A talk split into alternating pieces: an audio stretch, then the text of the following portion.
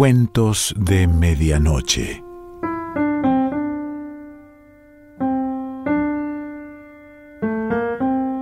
El cuento de hoy se titula La Escritura de Dios y pertenece a Jorge Luis Borges.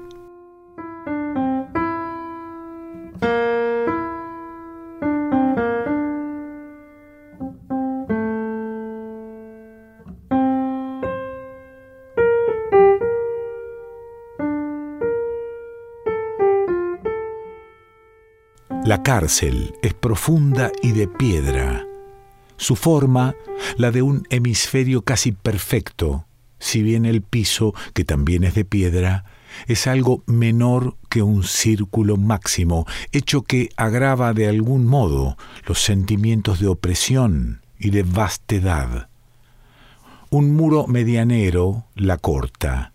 Este, aunque altísimo, no toca la parte superior de la bóveda de un lado estoy yo, Tsinacán, mago de la pirámide de Caholom, que Pedro de Alvarado incendió. Del otro hay un jaguar que mide con secretos pasos iguales el tiempo y el espacio del cautiverio. A ras del suelo, una larga ventana con barrotes corta el muro central.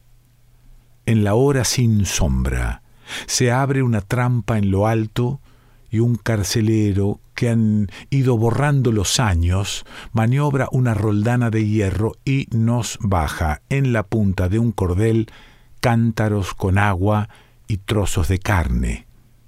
La luz entra en la bóveda, en ese instante puedo ver al jaguar. He perdido la cifra de los años que yazgo en la tiniebla.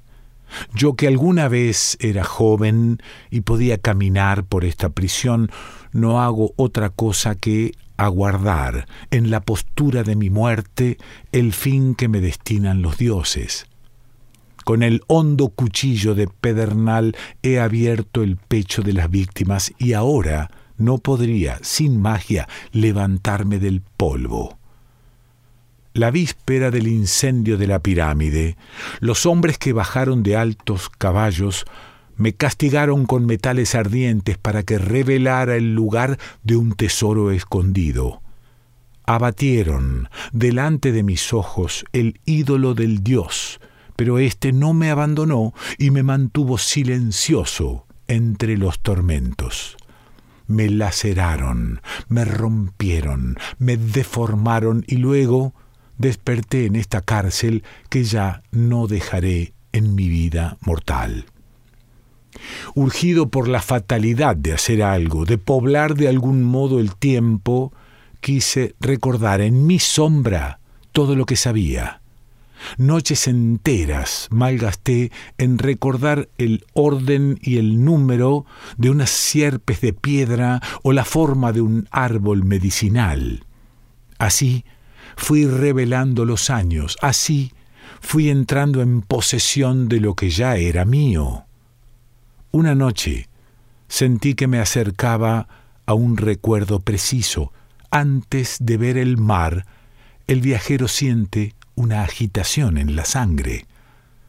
Horas después empecé a avistar el recuerdo. Era una de las tradiciones del Dios. Este previendo que en el fin de los tiempos ocurrirían muchas desventuras y ruinas, escribió el primer día de la creación una sentencia mágica, apta para conjurar esos males. La escribió de manera que llegara a las más apartadas generaciones y que no la tocara el azar. Nadie sabe en qué punto la escribió, ni con qué caracteres pero nos consta que perdura secreta y que la ley era un elegido. Consideré que estábamos, como siempre, en el fin de los tiempos y que mi destino de último sacerdote del Dios me daría acceso al privilegio de intuir esa escritura. El hecho de que me rodeara una cárcel no me vedaba esa esperanza. ¿Acaso yo había visto miles de veces la inscripción del Kaholom y solo me faltaba entenderla. Esta reflexión me animó y luego me infundió una especie de vértigo. En el ámbito de la tierra hay formas antiguas, formas incorruptibles y eternas. Cualquiera de ellas podía ser el símbolo buscado. Una montaña podía ser la palabra del Dios, o un río, o el imperio, o la configuración de los astros. Pero en el curso de los siglos, las montañas se allanan, y el camino de un río suele desviarse, y los imperios conocen mutaciones y estragos, y la figura de los astros varía. En el firmamento hay mudanza. La montaña y la estrella son individuos, y los individuos caducan. Busqué algo más tenaz, más invulnerable. Pensé en las generaciones de los cereales, de los pastos, de los pájaros, de los hombres. Quizá en mi cara estuviera escrita la magia, quizá yo mismo fuera el fin de mi busca. En ese afán estaba cuando recordé que el jaguar era uno de los atributos del Dios. Entonces mi alma se llenó de piedad Imaginé la primera mañana del tiempo, imaginé a mi Dios confiando el mensaje a la piel viva de los jaguares, que se amarían y se engendrarían sin fin en cavernas, en cañaverales, en islas, para que los últimos hombres lo recibieran. Imaginé esa red de tigres, ese caliente laberinto de tigres dando horror a los prados y a los rebaños para conservar un dibujo. En la otra celda había un jaguar. En su vecindad percibí una confirmación de mi conjetura y un secreto favor. Dediqué largos años a aprender el orden y la configuración de las manchas. Cada ciega jornada me concedía un instante de luz y así pude fijar en la mente las negras formas que tachaban el pelaje amarillo. Algunas incluían puntos, otras formaban rayas transversales en la cara interior de las piernas, otras, anulares, se repetían. ¿Acaso eran un mismo sonido o una misma palabra? Muchas tenían bordes rojos. No diré las fatigas de mi labor. Más de una vez grité a la bóveda que era imposible descifrar aquel texto. Gradualmente, el enigma concreto que me atareaba me inquietó menos que el enigma genérico de una sentencia escrita por un dios. ¿Qué tipo de sentencia, me pregunté, construirá una mente absoluta? Consideré que aún en los lenguajes humanos no hay proposición que no implique el universo entero. Decir el tigre es decir, los tigres que lo engendraron, los ciervos y tortugas que devoró, el pasto de que se alimentaron los ciervos, la tierra que fue madre del pasto, el cielo que dio luz a la tierra. Consideré que en el lenguaje de un Dios, toda palabra enunciaría esa infinita concatenación de los hechos, y no de un modo implícito, sino explícito, y no de un modo progresivo, sino inmediato. Con el tiempo, la noción de una sentencia divina parecióme pueril o blasfematoria. Un Dios, reflexioné, solo debe decir una palabra, y en esa palabra la plenitud.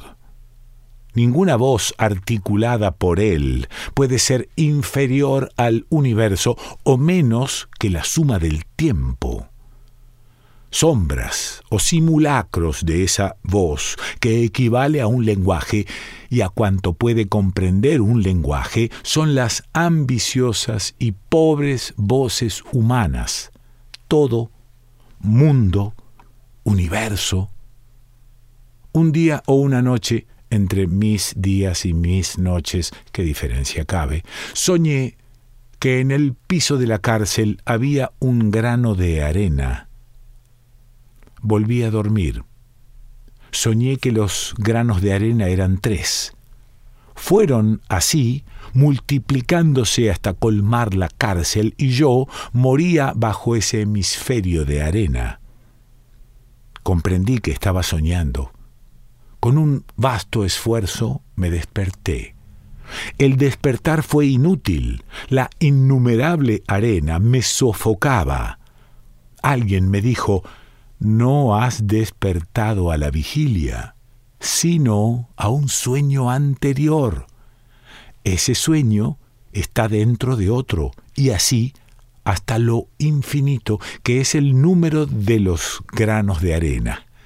El camino que habrás de desandar es interminable y morirás antes de haber despertado realmente. Me sentí perdido. La arena me rompía la boca, pero grité, ni una arena soñada puede matarme, ni hay sueños que estén dentro de sueños un resplandor me despertó. En la tiniebla superior se cernía un círculo de luz. Vi la cara y las manos del carcelero, la roldana, el cordel, la carne y los cántaros. Un hombre se confunde gradualmente con la forma de su destino. Un hombre es, a la larga, sus circunstancias más que un descifrador o un vengador, más que un sacerdote del Dios, yo era un encarcelado. Del incansable laberinto de sueños yo regresé como a mi casa, a la dura prisión. Bendije su humedad, bendije su tigre, bendije el agujero de luz, bendije mi viejo cuerpo doliente, bendije la tiniebla y la piedra. Entonces ocurrió lo que no puedo olvidar ni comunicar. Ocurrió la unión con la divinidad, con el universo. No sé si estas palabras difieren. El éxtasis no repite sus símbolos. Hay quien ha visto a Dios en un resplandor, hay quien lo ha percibido en una espada o en los círculos de una rosa. Yo vi una rueda altísima que no estaba delante de mis ojos, ni detrás, ni a los lados, sino en todas partes, a un tiempo. Esa rueda estaba hecha de agua, pero también de fuego, y era, aunque se veía el borde, infinita.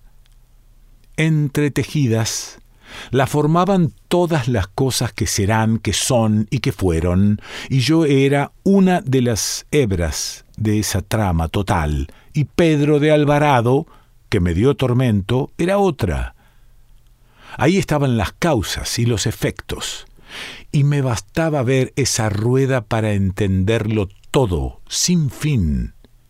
Oh, dicha de entender, mayor que la de imaginar o la de sentir, vi el universo y vi los íntimos designios del universo. Vi los orígenes que narra el libro del común. Vi las montañas que surgieron del agua, vi los primeros hombres de palo, vi las tinajas que se volvieron contra los hombres, vi los perros que les destrozaron las caras, Vi el Dios sin cara que hay detrás de los dioses. Vi infinitos procesos que formaban una sola felicidad y entendiéndolo todo, alcancé también a entender la escritura del tigre. Es una fórmula de catorce palabras casuales, que parecen casuales. Y me bastaría decirla en voz alta para ser todopoderoso. Me bastaría decirla para abolir esta cárcel de piedra, para que el día entrara en mi noche, para ser joven, para ser inmortal, para que el tigre destrozara a Alvarado, para asumir el santo cuchillo en pechos españoles, para reconstruir la pirámide, para reconstruir el imperio. Cuarenta sílabas, catorce palabras, y yo, Tzinacán, regiría las tierras que rigió Moctezuma. Pero yo sé que nunca diré esas palabras, porque ya no me acuerdo de Tzinacán. Que muera conmigo el misterio que está escrito en los tigres. Quien ha entrevisto el universo, quien ha entrevisto los ardientes designios del universo, no puede pensar en un hombre, en sus triviales dichas o desventuras, aunque ese hombre sea él. Ese hombre ha sido él y ahora no le importa. ¿Qué le importa la suerte de aquel otro? ¿Qué le importa la nación de aquel otro si él ahora es nadie? Por eso no pronuncio la fórmula. Por eso dejo que me olviden los días acostado en la oscuridad.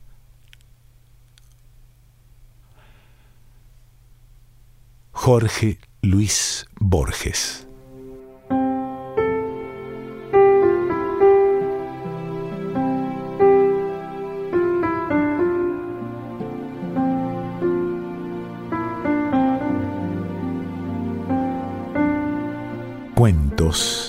De Medianoche.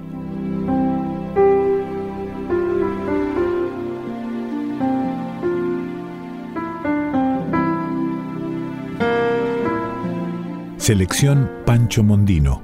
Idea y lectura Quique Pessoa.